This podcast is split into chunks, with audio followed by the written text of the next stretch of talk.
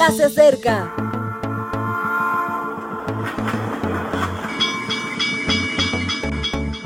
Partimos ya.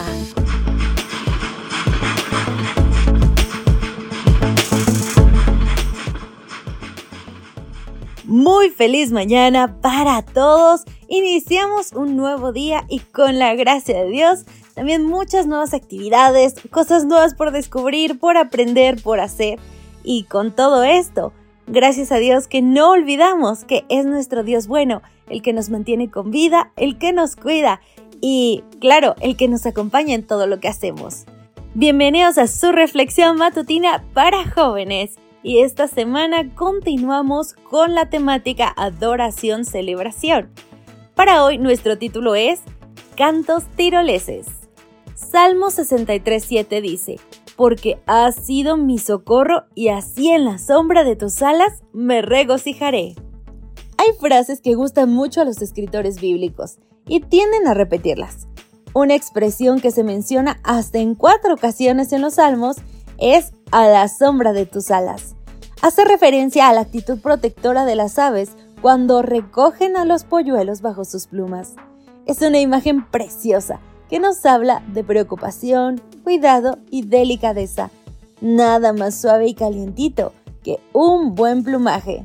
La primera ocasión que se menciona en los salmos es en 17.8, cuando el salmista pide ser liberado y suplicaba a Dios que lo cuide como la mismísima pupila de sus ojos y que lo haga bajo la ternura y poderío de su protección. El autor del Salmo pretende esconderse de la vista de los malos bajo dicho espacio y allí, recogido y silencioso, ver cómo pasan las dificultades. Hay momentos callados para celebrar que estamos junto a Dios con susurros personales y secretos en silencio. La segunda vez es en 36.7 y expresa el testimonio de los que han pasado la experiencia de resguardarse bajo las alas del Señor. Es tanta la ternura, la misericordia divina, que todos hablan bien de ella.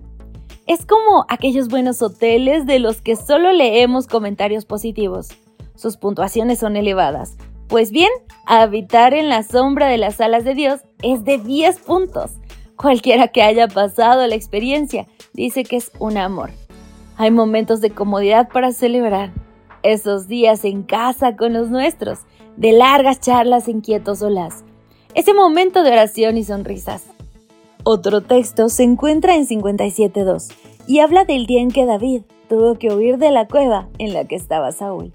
En ese mismo espacio, apenas sin poder respirar, se encontraba su mayor enemigo, vio la muerte tan cerca que nada más liberarse escribió este canto. No era un momento para revivir, sino para agradecer. Pero, ¿qué mejor que la liberación para ser celebrado? Sus exclamaciones de agradecimiento han surcado los tiempos y siguen resonando hasta hoy. Es la celebración en mayúsculas. Para mí, la más significativa se halla en 63.8 donde reconoce que Dios ha sido su refugio y decide gritar de alegría. La palabra del original también significa cantar. O sea que el salmista canturrea grito pelado porque está de fiesta. Esta imagen me recuerda a los cantos tiroleses cuando, entre danzas alpinas, imitan el gorjeo de los pájaros. Y es que estar tan alegres bajo las alas de Dios nos hace hasta trinar de felicidad. Mis muy queridos amigos, muchas gracias por habernos acompañado esta mañana. Espero que ese trino se mantenga constante en nuestra vida, porque cuánto hay que agradecerle a Dios. Hasta la próxima, Maranata. Gracias por acompañarnos.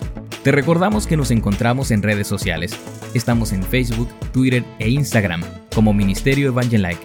También puedes visitar nuestro sitio web www.evangelike.com.